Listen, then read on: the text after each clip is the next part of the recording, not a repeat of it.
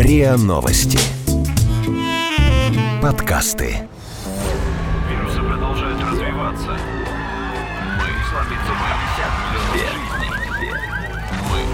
Мы, мы, все, все, мы, мы, все умрем.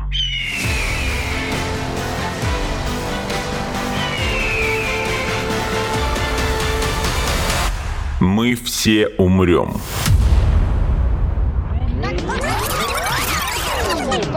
Но это не точно. Здравствуйте! Это подкаст «Мы все умрем, но это не точно», где мы с научной точки зрения разбираем, что готовит Земле и людям обозримое будущее. Меня зовут Игорь Кривицкий, а со мной на связи Денис Юшин, инженер, сотрудник ракетно-космической отрасли, автор научно-популярного канала Science and Future в Яндекс.Дзене. Ссылка на канал будет в описании. Денис, здравствуйте! Здравствуйте! Денис, вот какую тему я хотел бы обсудить с вами сегодня. Космический мусор. Да, дорогие слушатели, я знаю, что у нас был эпизод про космический мусор раньше, но мы будем рассматривать его сегодня в другом ключе ключе. Дело в том, что космического мусора все больше, и уже не только вокруг Земли. Сегодня мы будем говорить в том числе и о том, что с этим космическим мусором делать, как его утилизировать, как его использовать заново, какие нюансы и опасности а может, то наоборот скрытая польза есть в космическом мусоре и работы с ним. Давайте, Денис, сначала все-таки немного о том, почему космический мусор – это реальная проблема на сегодняшний день. Так, почему проблема? Ну, потому что он в целом может когда-нибудь начать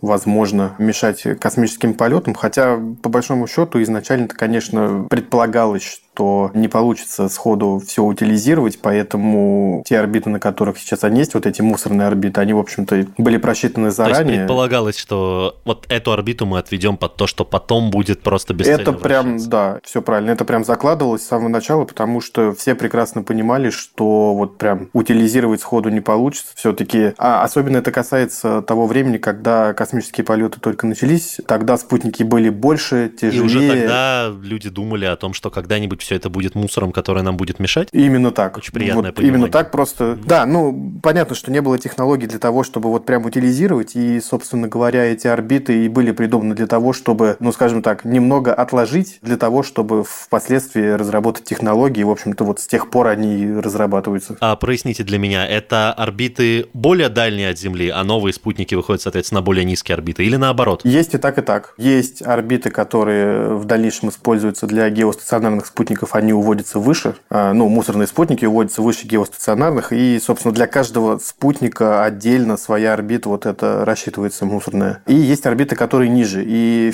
Впервые они были использованы еще в Советском Союзе. Тогда туда отправили первый спутник с э, ядерной энергетической установкой. Когда мы говорим про орбиты, которые и планировались изначально потом стать мусорными, мы говорим про вот как раз геостационарные или около того орбиты, или про те орбиты, которые заканчиваются в итоге падением аппарата в атмосферу и сгоранием? Ну вот, э, я говорю, изначально спутники, которые выводились на геостационарные орбиты, они потом просто уводятся выше, и они там какое-то невероятное невероятное количество времени могут летать, но, собственно, те орбиты, которые ниже, это диапазон где-то, наверное, от 600 до 1000 километров, если память не изменяет. Вот там, где в том числе и вот эти ядерные спутники, собственно, там аппараты могут находиться аж до 2000 лет.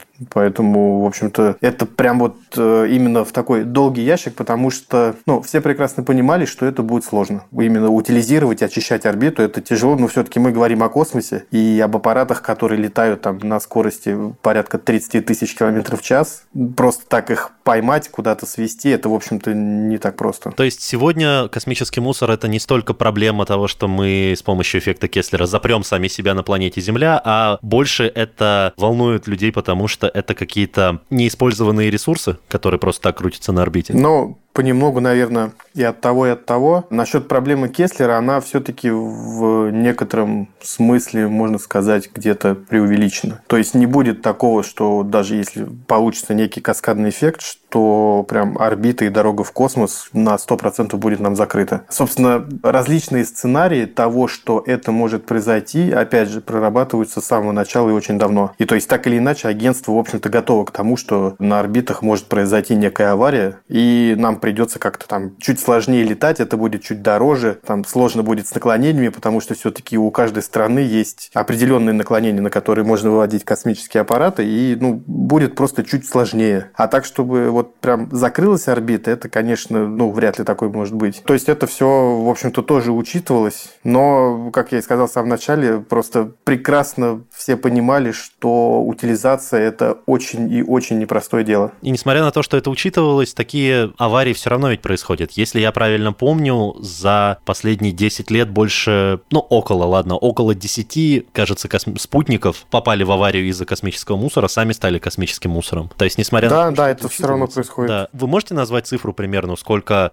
не знаю, объектов или тонн, смотря чем это исчисляется, космического мусора сегодня ну, на это земной тысячи тонн, да, как бы 10 тысяч тонн еще нету, но уже явно больше 5 тысяч тонн. То есть, ну, скажем так, э, условно где-то около 7 объектов. Но если говорить прям непосредственно про спутники, это, опять же, там несколько, наверное, тысяч из тех, которые еще вот летают на этих мусорных орбитах. Если говорить про более мелкие объекты, они, в общем-то, каждым агентством стараются учитываться, но там есть проблема с тем, что совсем маленькие, даже уже там порядка 10 сантиметров, они, в общем-то, довольно сложно отслеживаемые. Но угрозу а, они представляют не меньше при этом. Они иногда представляют угрозу большую, потому что большие аппараты, они совершенно точно все под контролем. Ну, под контролем в том смысле, что под их орбиты известны. Да, под наблюдением. И от них, если что, можно увернуться. А от мелкого мусора увернуться сложнее. То есть понятно, что есть некое, ну, скажем так, облако довольно мелких объектов, но оно не держится в каких-то вот прям рамках. И может показаться, что, в общем, от облака увернулись, а какая-нибудь одна всего лишь гайка, которая где-то совсем рядом с ним летит, она может действительно вывести аппарат э, из строя. Хотя все современные аппараты делаются так, что там попадание микрометеоритов по большому счету не особо им вредят. И то есть вот эти там, ну, около 10, да, наверное, может быть, 15 в общей сложности аварий за все время, они все-таки, это такое, скажем, стечение обстоятельств, которые, ну, сложно все-таки контролировать и предугадать. Ну, то есть от этого никто не застрахован. Ну, а можно ли сказать, что сейчас, с началом э, программы Starlink, эта опасность возрастает кратно, ведь на орбиту выводятся многие десятки, а то и сотни новых спутников? Безусловно, это чисто математически понятно. Ну, хотя, опять же, это все заранее закладывается, но здесь ситуация осложняется тем, что наращивание собственных группировок у каждой страны это сейчас одно из основных, наверное, направлений, просто потому что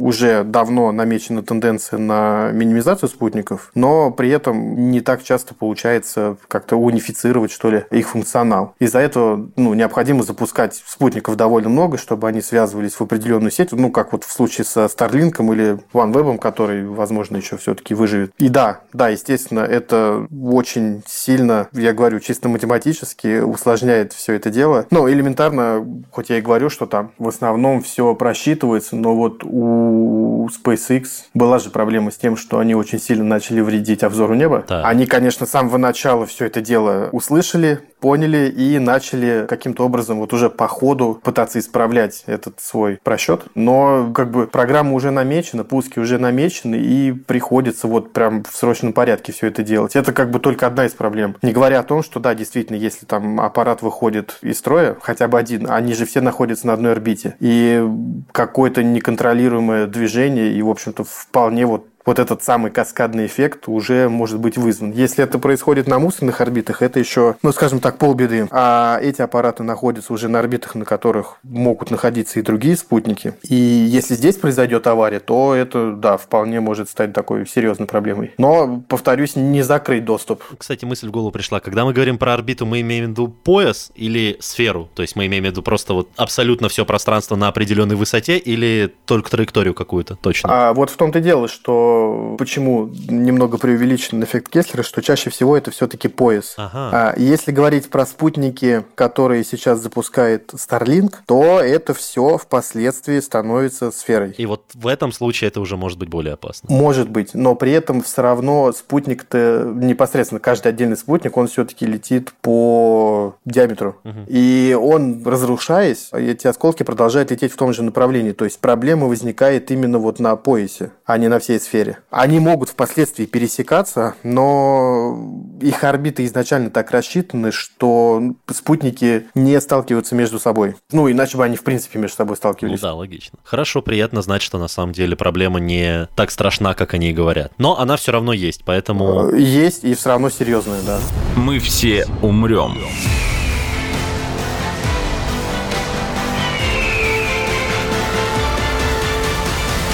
Но это не точно.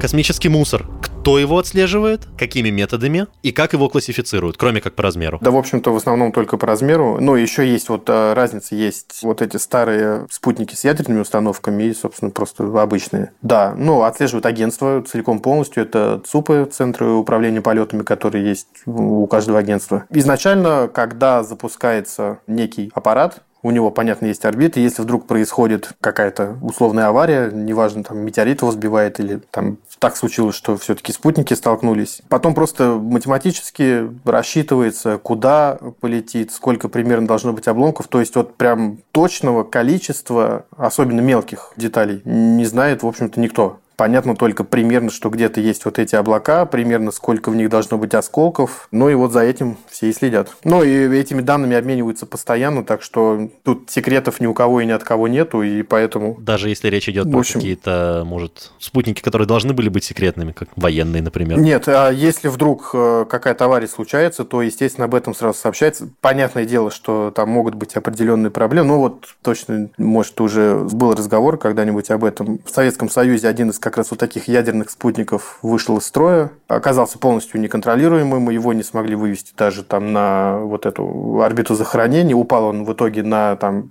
ну, где-то северную часть Америки и, в общем, Канаду. Угу. Я представляю, и скандал был. скандал был огромный, и Советскому Союзу там на те деньги пришлось выплатить несколько миллионов долларов, что, ну, буквально космические деньги.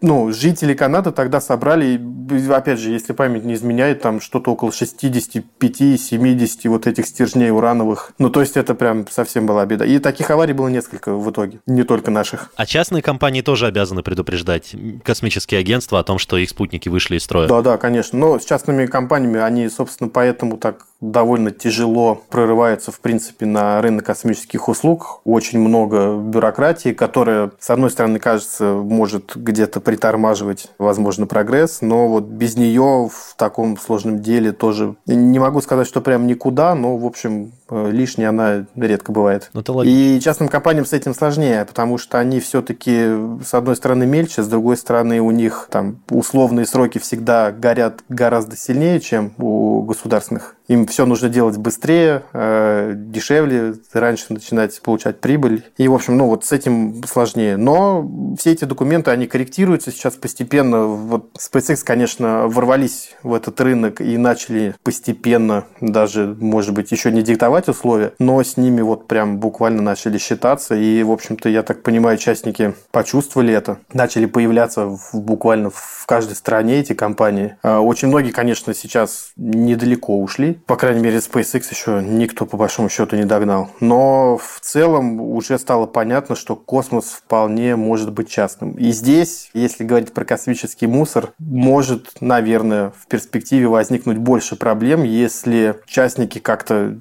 немного, может быть, ну, скажем так, по-простому, спустя рукава к этому отнесутся. А они, По аналогии ну, с тем, могут. что произошло на Земле, да, если мы будем да, смотреть. Да, что... такое все-таки может быть. Но могут ли в таком случае частные компании стать и решением для проблемы космического мусора? Потому что мне кажется, что если сделать э, этот процесс каким-то образом, пока не говоря о технической стороне вопроса, если говорить там о правовой экономической, если сделать ее выгодной, более интересной, перспективной для частного космоса, мне кажется, что здесь частники могли бы добиться больших успехов, чем государственные организации? Ваше Это мнение? прям очень хороший вопрос, потому что все-таки основная задача частных компаний – это получение прибыли. В деле уборки мусора довольно сложно себе представить непосредственно получение прибыли. Наверное, частникам готовы будут за это заплатить. Ну а как же итальянская но... мафия в Америке? Они же прикрывают свой бизнес в основном мусоросборщиками. Ну так вот, они же прикрывают свой основной бизнес. А здесь мусор убирать ждать так или иначе понадобится. Как я говорил, об этом э, задумались заранее, поэтому выбрали там определенные орбиты, обо всем договорились. И здесь получается, что вот прямо сейчас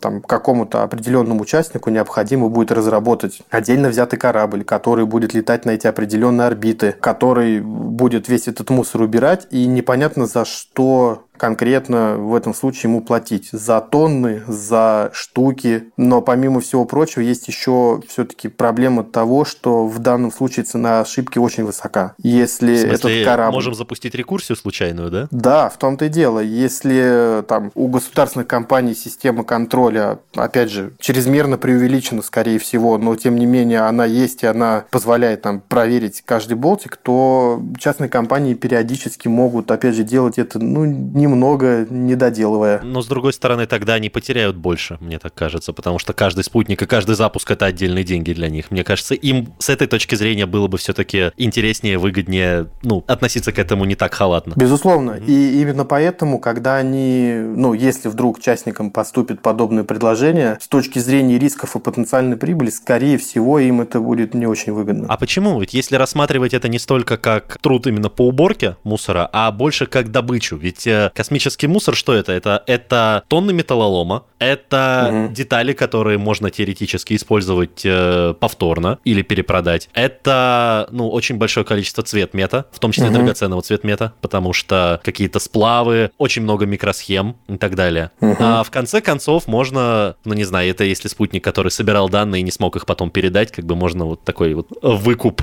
предлагать потом, мы вернем ваши циферки и фотографии. Можно. Ну, то есть, я имею в виду тут с точки зрения того, что они могут собрать, эти частные космические корпорации. Если они будут убирать мусор космический частным образом, угу. для них выгода может заключаться именно в том, что они соберут. И тогда, кстати, это в моей голове выглядит еще более выгодно и хорошо для всех, потому что в таком случае они будут стараться собрать как можно больше, как можно быстрее, и ну, как бы проблема решится. Да, с одной стороны это выглядит именно так, но с другой стороны у нас ни у кого в мире сейчас по большому счету нет таких, не разработаны технологии по непосредственно, ну, грубо говоря, ремонту и уж тем более разборке, какому-то отсеиванию, выбору лучшего материала и возвращению его обратно на Землю. Единственная программа, которая, в принципе, это реально делала, это американская Space Shuttle. Угу. То есть там действительно вылетал, доставлял там несколько спутников на орбиту этот шаттл, забирал еще несколько спутников обратно. Да, это все было. Космонавты ремонтировали те спутники, которые были там, но единственная программа, она была чрезвычайно дорогой. Она была настолько дорогой, что по большому счету не получила своего продолжения.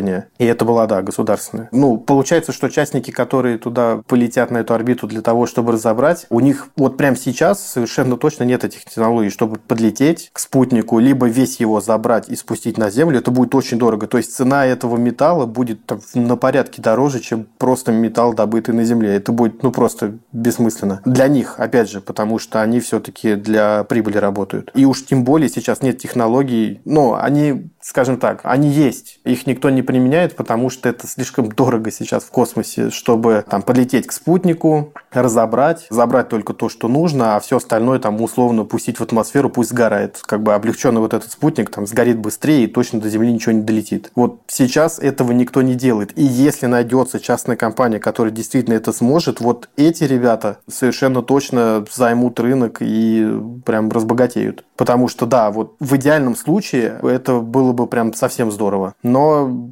сейчас этим точно пока никто не занимается. Может, в ближайшее время, вот э, я говорю из-за того, что все-таки частники начинают постепенно развиваться, ну, кто-нибудь да, все равно это сделает.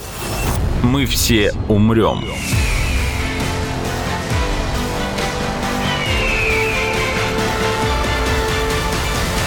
Но это не точно. Хорошо, ну а государство? Если была вот эта программа шаттл, да, она была дорогая, но это было сколько времени назад? То есть сейчас и технологии немножко другие, и деньги немножко другие. Могут ли государство сейчас заняться этой проблемой? И если да, то а кто должен это сделать? Тот, кто больше всех намусорил? Тот, кому ближе всего лететь? Э, кто и как это будет решаться? Как бы разделение там, кто больше всех намусорил, по большому счету такого нет. Ну почему? Мере, известно же каждый... С формальной точки зрения. Каждый спутник, не, не, который попал понимаю. в аварию, известно чем. Да-да-да. И кто Да-да-да, я имею виду с формальной точки зрения, по договору, по международному сотрудничеству, как бы все отвечают за все в этом смысле. Угу. То есть космос, он вроде как общий, вот так. Хорошо. Государства этим занимаются. Они этим занимаются с самого начала, но разработка всех этих технологий, она ведется, скажем так, перманентно, параллельно, очень медленно, потому что, ну, как бы мусорные орбиты работают, аппараты на них контролируются. Как более или менее защититься от возможных столкновений, понятно, но именно сейчас, вот прям буквально в последние годы, эта работа была интенсифицирована. Именно из-за того, что вот такие частики, как SpaceX, начали развивать технологии вот этой многоспутниковых систем. По-настоящему много спутников. То есть, по большому счету, ну, там, к примеру, американская GPS, это тоже вполне себе многоспутниковая система, но они не запускают по 60 спутников за раз. А SpaceX действительно там за ближайшие пару лет настолько закроет там несколько орбит одновременно, потому что их спутники, они там немного на разных орбитах будут висеть, но тем не менее, то есть это будет непросто. И, собственно говоря, пробиваться через них тоже будет уже чуть посложнее. Надо будет все-таки считаться с тем, что их очень много может быть на пути, а это, ну, опасность. И получается, что, ну, как, никто не отвечает вот так в целом, то есть все за все. Все более или менее разрабатывают, и вот именно сейчас эта работа по-настоящему интенсифицирована, как сказано уже. И самые большие разработки, самые успешные пока вот есть у американцев. И в чем они заключаются? Они совершенно недавно испытали свой аппарат, который подлетел к одному из отработавших ранее спутников, который находился на мусорной орбите. А ну, отработавший спутник, это не значит, что он сломанный. У него просто закончилось топливо, его вывели на эту мусорную орбиту, и он там продолжает вращаться, хотя он до сих пор работает. Угу. И аппарат, который был запущен, подлетел к этому спутнику со стороны э, двигательного вот этого сопла, подсоединился и просто, по сути, стал этим двигателем. Mm. Вывел обратно на нужную орбиту. Сейчас он там следующие пять лет проработает. После этого, когда уже и приборы, по большому счету, из строя выйдут, уже тогда этот спутник будет уведен обратно на мусорную орбиту, а аппарат полетит просто к другому спутнику и выведет уже следующий на старую орбиту. То есть часть космического мусора, получается, можно реанимировать и превратить из мусора прямо на месте сразу в полезные вещи. Да, спутники практически, ну там, большинство. Вот я, ну, Если кроме вот сломаны, этих ядерных... Не разрушены, да. Нет, вот эти, которые старые, они, да, у них срок годности, срок службы, точнее, был, ну, что-то около там 120 дней. То есть они вот прям точно отработали, это просто мусор, это жестянки, которые вот летают. А как так? Ведь, кстати, если у них ядерный реактор, если у них начинка ядерная, как бы, которая должна работать многие десятилетия или даже столетия, почему они выходили из строя так быстро? Там даже тысячелетия. Да просто на тот момент ядерные реакторы компактные делать научились, а долгоживущие спутники нет. Mm, то есть, то есть ну, все, все совсем банально. Да. Строя. да, да, да. Ну хорошо, вот мы и подошли на самом деле к самой мякотке этого эпизода, на мой взгляд. Что, собственно, делать с этим космическим мусором? Основная идея, которую закладывали еще первые агентства во время первых запусков, это потом сжигать его в атмосфере. Либо сразу запускать по такой орбите, которая приведет его в атмосферу, либо как-то потом сводить в атмосферу. И, кстати, сразу, да, вопрос, что делать, если в спутнике ядерный реактор, либо неотработанное топливо? Как его можно тогда пускать в атмосферу? Его нельзя пускать в атмосферу. И, собственно говоря, поэтому они, да, выведены на такие орбиты, на которых они смогут там, ну, около двух тысяч лет просуществовать. И вроде как предполагается, что уже за это время мы точно разберемся. Но, ну, а если не разберемся, то через 2000 лет будет так себе. Чем чревато падение подобного спутника на Землю? Не обязательно именно где-то, ну, в город или вообще даже именно на сушу. Просто вот на Землю как явление. Ну, вот как и было в той же Канаде. Стержни урановые в воде, на земле, в лесу. Он будет очень долго распадаться. Но это просто экологическая катастрофа. Она такая, ну, больше местного масштаба будет, потому что все-таки не так уж прям много. Но вот эти точечные всякие площади, они появятся, да, не очень это хорошо. И то же самое касается того, что если у спутника, ну, не ядерное, но все еще осталось неотработанное топливо. Да, но тут даже скорее, если мы говорим про топливо, то он сгорая, оно все-таки скорее всего, попадет в атмосферу. Оно до Земли не долетит. Из-за тем... Да, из-за температуры все это дело испарится, все это повиснет в воздухе, ну, это все ядовитые вещества. Ну, то есть, хорошего нет абсолютно ничего, это точно. То есть, сжигать можно только, собственно, давайте я не буду утверждать, я спрошу, как бы, какие, получается, спутники можно сжигать без последствий? Ну, собственно, вот те спутники, которые делались там во времена еще Советского Союза, они все настолько большие, что целиком они не сгорят. Угу. То есть, какие-то обломки все равно равно дозаменит. Хотя можно рассчитать орбиту так, что, ну, почти, наверное, все сгорит. Но для этого у них уже нет топлива, двигатели не запустится. То есть для этого нужно какой-то аппарат, опять же, к ним подводить и на эту орбиту вводить, чтобы он очень по такой пологой орбите падал и очень долго терся по атмосферу. А чем более современный спутник, тем больше вероятность того, что он полностью сгорит. Ну, топлива в нем нет. В любом случае, конечно, какой-то негативный след все это дело оставит, потому что прям полностью оно не испарилось, все-таки он же в космосе находится там. Но ничего, в общем, прям совсем критичного не будет. Главное, чтобы там на города не падал. Это возвращаемые корабли делаются огнеупорными, ну, пилотируемые, а спутники чаще всего нет. То есть они как раз рассчитаны на то, чтобы сгорать, хотя рассчитывают, что их все-таки не будут э, бросать в атмосферу для того, чтобы сжигать, потому что, как я и говорил, технологии для, по ремонту, они всегда развивались. Вот сейчас они действительно вышли на такой принципиально новый уровень. И, видимо, вот прям в ближайшие там, пару лет, наверное, мы все-таки увидим, что ну, спутники будут ремонтировать. Ну, как бы вот все при той же программе «Шаттл», да и в Советском Союзе ремонтировали космические аппараты, и космонавты выходили в открытый космос, и подлетали там к этим спутникам, заменяли там определенные части. Ну, самый известный, понятно, это телескоп Хаббл, у которого там, по-моему, 5 в общей сложности было ремонтов. Но он далеко не единственный. Я говорю, и Советский Союз, и США этим занимались, и, в общем, это делать можно. Просто на данный момент это не целесообразно. Космос – это дорого, ремонт этих спутников – это слишком дорого, и проще вот потихоньку, постепенно развивать развивать эти технологии. Но вот из-за того, что спутников становится все больше, все-таки надо немного ускоряться в этом смысле. Мы все умрем.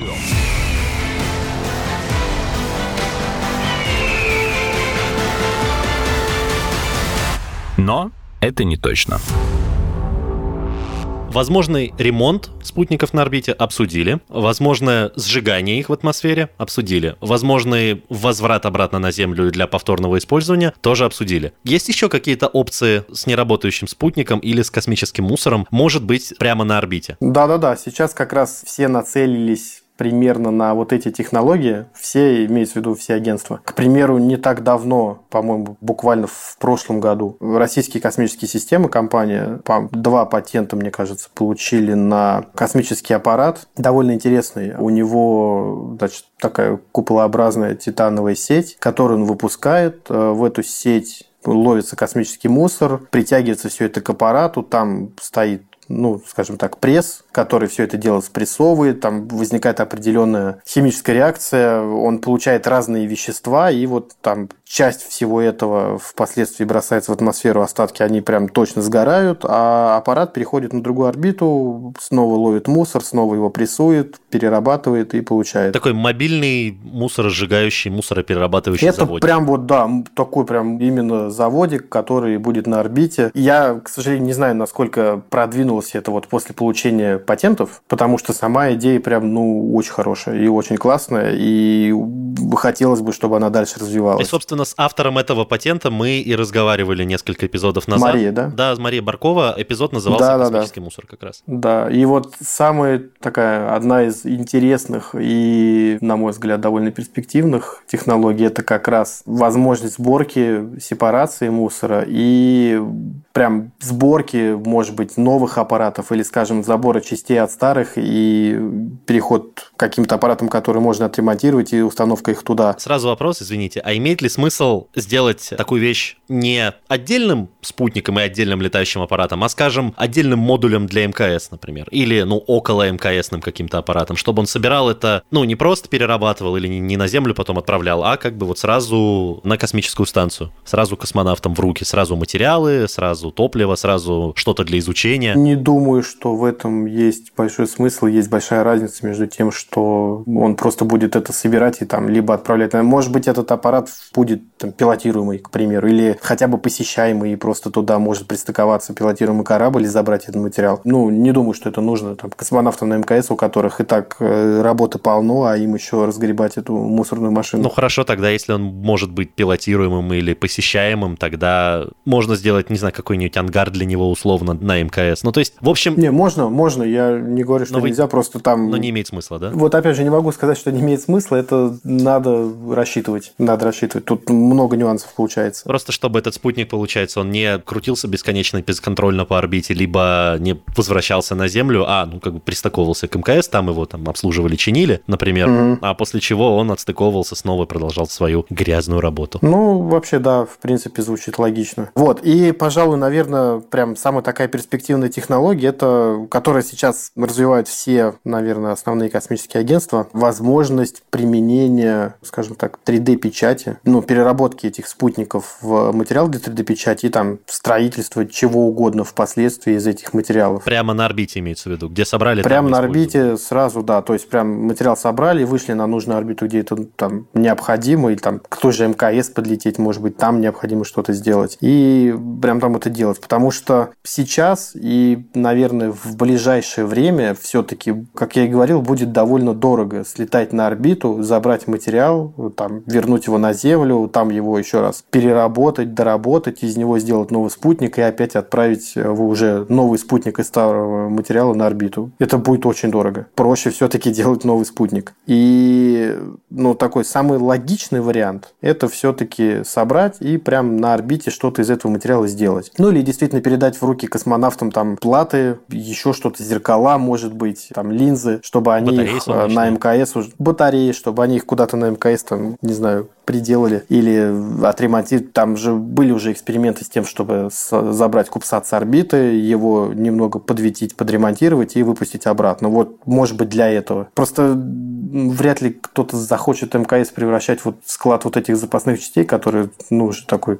почти гараж будет выглядеть. МКС, МКС-образные конструкции все равно рассматривают, по крайней мере, в теории, как возможность создать такой некий промежуточный пункт для отправки аппаратов, например, дальше, как бы на астероиды, на в целом, Луну, на да, Марс, на да. другие планеты. В общем, как бы почему бы не начать с того, чтобы превратить МКС частично в пункт для сбора и переработки космического мусора, например? Нет, это было бы прям совсем замечательно, чтобы, да, станции были именно таким настоящим перевалочным пунктом, о чем говорится довольно давно, но к чему пока идут все очень медленно. И это было бы прям совсем хорошо. Что касается 3D-печати, по большому счету, наверное, есть э, такие два направления именно развития этой технологии. Одно из них – это печать непосредственно, скажем, на станции, ну, сейчас на МКС, но условно любой другой, для того, чтобы, ну, скажем так, сделать закрытый такой производственный цикл, потому что, опять же, все упирается в деньги. Доставка грузов на околоземную орбиту – это дорого, а мусора космонавты производят довольно много. Этот мусор, в принципе, было бы неплохо перерабатывать, и э, было несколько стартапов, причем один из них даже, опять же, американский, он был доведен до прототипа, насколько я помню. Его вроде как собирались уже отправлять на МКС, но вот до сих пор как-то он туда не улетел. Это прям, опять же, такой небольшой, можно сказать, мусороперерабатывающий заводик, который должен был перерабатывать пластиковый мусор, который производят космонавты. Упаковка, ну, все что угодно. Предполагалось, что он будет все это дело перерабатывать в филамент, из которого впоследствии можно будет печатать и там различные инструменты, которые нужны космонавтам, и все, что нужно там для а ремонта, для... Это, ну, пластиковая нить. Это просто прям пластиковая нить там толщиной несколько миллиметров, а иногда меньше. То есть стандартная эта штука, которая заправляют 3D принтер. Да-да-да, просто катушка нити. Ему, получается, было все равно, из чего делать вот этот филамент? предполагалось, что да, любой пластиковый мусор, который производят космонавты, должен был перерабатываться в этот материал для печати. Но только пластиковый? Э, этот был только пластиковый, да. Ага. А вот что касается печати непосредственно на орбите, здесь есть, опять же, несколько проектов. Если такой совсем чрезмерно футуристично-фантастический, это было бы совсем идеально иметь такой 3D-принтер, который там, буквально забрал кучу мусора и там какой-нибудь сломанный спутник с спрессовал, переработал, там, перерубил его, получил кучу разнородного материала. Из этого разнородного материала, рассортировав его по разным своим контейнерам, смог бы сделать новый спутник. Но это нереально. Но Хотя, это идеально, да, да, это прям из Стартрека что-то. Тем не менее, есть проекты таких 3D-принтеров, которые могут собирать вот именно, точнее, предполагается, что они могут собирать металлический мусор, перерабатывать его и из него печатать, скажем, ферменные конструкции, что тоже довольно дорого. Там при строительстве, скажем, новых станций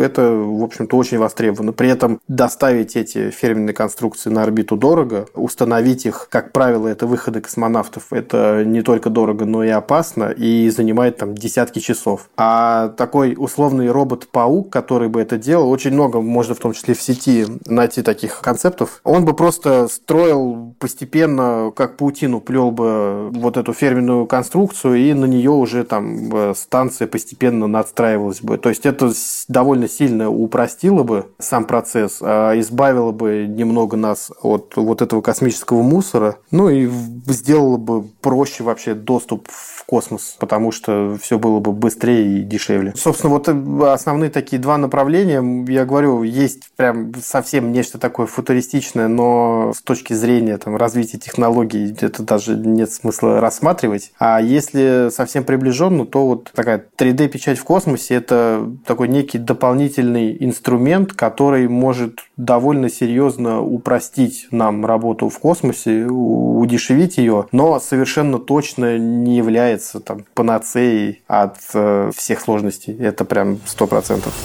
Мы все умрем.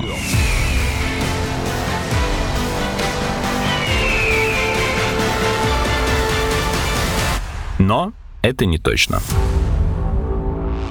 Мне эта технология кажется перспективной не столько с точки зрения того, что вот мы можем использовать сырье, которое вращается по орбите, сколько с той точки зрения, что это будет 3D-печать в уникальных и невозможных для воспроизведения на Земле условиях. Вакуум и невесомость. То есть это никаких пузырьков воздуха, это возможность одновременной печати со всех сторон. Да-да-да. Собственно, вот возможность одновременной печати со всех сторон – это одно из таких довольно серьезных направлений, которые рассматриваются всеми, кто занимается аддитивными технологиями в космосе космосе. Это прям настоящая 3D-печать, когда буквально из э, одной точки во все направления можно печатать там э, любое изделие. Потому что сейчас, ну, на Земле все-таки 3D-печать это просто послойное выращивание. Просто снизу вверх. Наиболее перспективный из разработок сейчас э, выглядит как один огромный аппарат, который так делает, или наоборот рой маленьких аппаратов с тонкими какими-то манипуляторами? Ну, применимо и то, и то, но чаще всего все-таки там условные стартапы предлагают делать один аппарат. Почему? Сложно сказать. Наверное, вопрос в точности позиционирования вот этого роя. Все-таки лететь на скорости там, 30 тысяч километров в час, выполнять одну работу пяти даже аппаратом, и получается нужно будет фокусироваться там, ну, условно на одной точке. И кто сегодня предлагает такие технологии? Чья наработка считается наиболее перспективной? Или кто дальше всего продвинулся от этапа чертежа и ближе всего подошел к чему-то похожему на реализацию? А, вот так прям сложно сказать, потому что мало кто о таких разработках рассказывает ввиду того, что прям серьезного прогресса, наверное, нет ни у кого. НАСА этим занимается очень плотно и очень много. Рассказывают они об этом очень мало, но совершенно точно делают. Отправ... Ну, они, по крайней мере, там уже отправляли принтеры на МКС. Они отправляли принтер и по пластику, отправляли даже принтер, который еду печатал. Там какие-то печеньки напечатали, но космонавтам пробовать не дали, отправили на Землю для анализов. Должны быть наработки по использованию 3D-печати в космосе для каких-то иных целей из каких-то других материалов, кроме как утилизации и переработка космического мусора. Ну вот я говорю, даже пробовали печатать еду, пробовали печатать всякие инструменты пластиковые, и основное, на что сейчас направлен фокус, э, связанный с аддитивными технологиями, это строительство инопланетных баз. Mm, я почему-то подумал про медицину. Как при осво... Это сейчас, это я бы, да, чуть позже сказал, это, да, это уже отдельное такое направление, э, биомедицинская печать. Но все-таки прям вот основной фокус – это строительство баз, что на Луне, что на Марсе. Ну, опять же, в том же НАСА был довольно большой конкурс на развитие технологий печати домов на Марсе. Там несколько стартапов прошли в финальную часть. Один из них получил, я сейчас там по суммам уже не помню, но, в общем, такой не неплохое финансирование для развития дальнейшего. Европейцы очень неплохо развивают печать на Луне. У них есть несколько таких просто чисто концептов красивых видео, но есть несколько наработок, в том числе там всякие блоки они печатали из аналогов лунного реголита и, в общем, опять же, концепты строительства баз, и вот как бы в основном, скорее всего, придется даже, наверное, использовать строительные 3D-принтеры, потому что это проще. И вот отдельное, да, это биомедицинская печать. По ней сейчас очень сильно интенсифицирована работа в принципе на Земле, потому что это максимально перспективно. Это там лангетки, протезы, возможность там как-то заделать быстро рану, это одно. Печать органов это, ну, не то чтобы прям совсем отдаленное будущее, но тем не менее это очень важно и перспективно. И там не возить с собой условную аптечку, а взять просто 3D принтер и там замороженные клетки, ну, не знаю, стволовые, из которых впоследствии можно будет там заделать себе какие-нибудь порезы и ушибы. Это, в общем-то, очень и очень перспективно. Это прям отдельное направление. И есть э, в том числе у нас компания 3D Bioprinting Solutions, которая в основном этим занимается. Есть несколько небольших стартапов в разных биомедицинских лабораториях. Они, конечно, еще не дошли до испытаний в космосе, но они на это нацелены. Я так понимаю, мы сейчас говорили, кстати, про биомедицинскую печать в космосе не для возврата потом на Землю и использования на Земле, а все-таки для Прям применения, применения непосредственно прям, там, да. Отдельно. Непосредственно там в космосе или непосредственно там в потенциальной Да, технологии. это ну такое прям отдаленное будущее, но тем не менее это те технологии, которые точно необходимы и будут развиваться для того, чтобы можно было колонизировать космос. Я крутил в голове, как подводить к этому, но мы сами подошли на самом деле к обсуждению того, что у нас будет в чуть более далеком будущем, чем то, которое мы можем обозреть, а именно когда мы будем уже в прикладной и актуальной для нас реальности говорить про колонизацию и освоение других космических тел. И, собственно, там вопросы космического мусора тоже останутся. Уже некоторые ученые и некоторые из моих собеседников, например, на этом подкасте говорят о том, что мы замусориваем Марс, Луну, куда мы еще отправили, на Венеру, как бы на некоторые спутники наших газовых гигантов, да просто в космическое пространство, когда, ну, те аппараты, которые призваны просто лететь, но с ними потеряли уже связь, это, по сути, это все космический мусор. Я не буду лицемерно спрашивать, как будто будто я не знаю, есть ли какие-то разговоры и стратегии в этом плане, потому что я точно знаю, что есть, например, э, правда не помню в рамках какого соглашения, договор о незамусоривании Луны и окололунной орбиты. Но есть ли как бы кроме Луны, которая ближайшая к нам тело, разговоры о других объектах и космическом мусоре вокруг них? Mm-hmm, да, понял. Есть, значит, да, вот этот договор по космосу, который был составлен довольно давно. И вот совсем недавно НАСА предложила его немного обновить, но они, так скажем, немного под себя это дело сделали, э, назвали этот новый договор Артемида, ну, прям как свою лунную программу. Но он, по сути, по большому счету, он ровно и тот же самый договор по космосу, взаимное сотрудничество, значит, никакой милитаризации и, да, отсутствие мусора. И, собственно говоря, здесь, вот о чем мы говорили там последние несколько минут, э, очень много такой фокус на не в самом договоре, а в целом в обсуждении ведется именно именно в сторону 3D-печати. 3D-печати как технология, которая не узкоспециализирована, если можно так сказать. То есть она есть технологии просто аддитивные, и они могут применяться практически там для чего угодно, от печати домов до печати еды. И в том числе 3D-печати получается из мусора, потому и, что, да. ну, что на Луне, что не на Марсе, мы его в атмосфере не сожжем, мы бы ее там толком и нету. Конечно. На Луне вообще, на Марсе она слабая. Именно и так. И обратно на Землю не И вот, собственно говоря, сделать максимально возможный закрытый цикл на колонизируемой планете, это вот прям идеальный вариант, к которому, в общем-то, все хотят стремиться для того, чтобы в дальнейшем, ну вот, не было того, что мы там потихонечку, постепенно, мягко говоря, устраиваем на своей планете, чтобы мы не прилетели в условный новый мир, который и так-то как бы не особо дружелюбный будет к нам, и не начали его там загаживать с самого начала. Ну и, собственно, если полететь на Марс, там необходимо строить и развивать колонию, будет очень странно делать ее максимально зависимой от Земли. Просто если вдруг что-то не так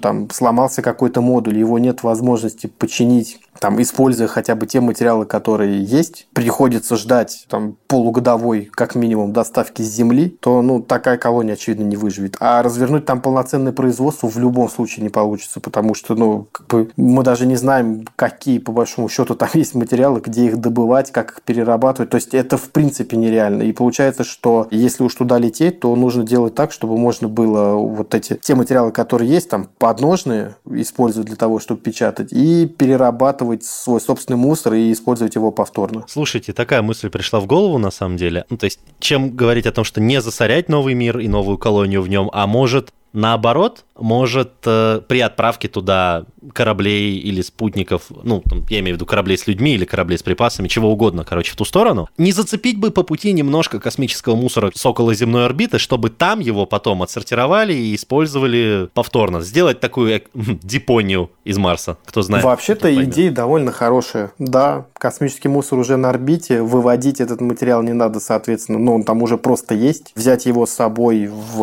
условиях невесомости, ну, большому счету, труда не составит.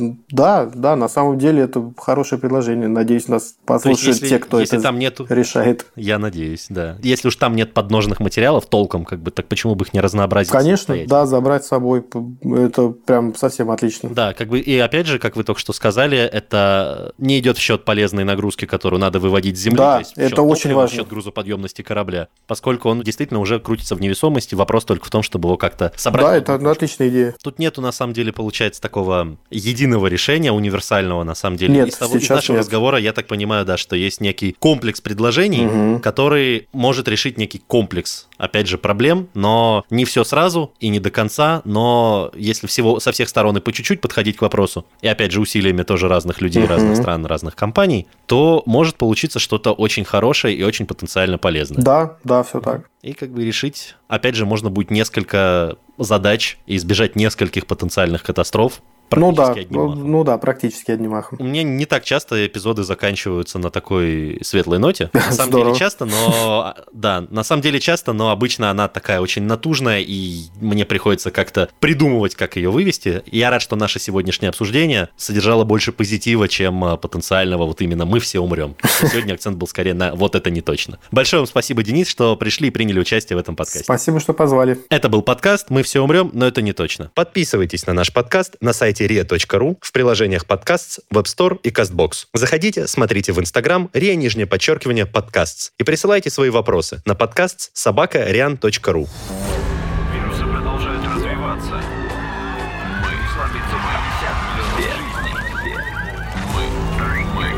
Все. Все. Мы. Мы. Все. Умрем.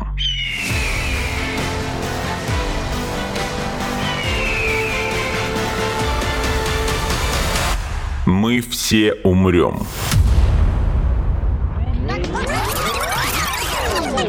Но это не точно.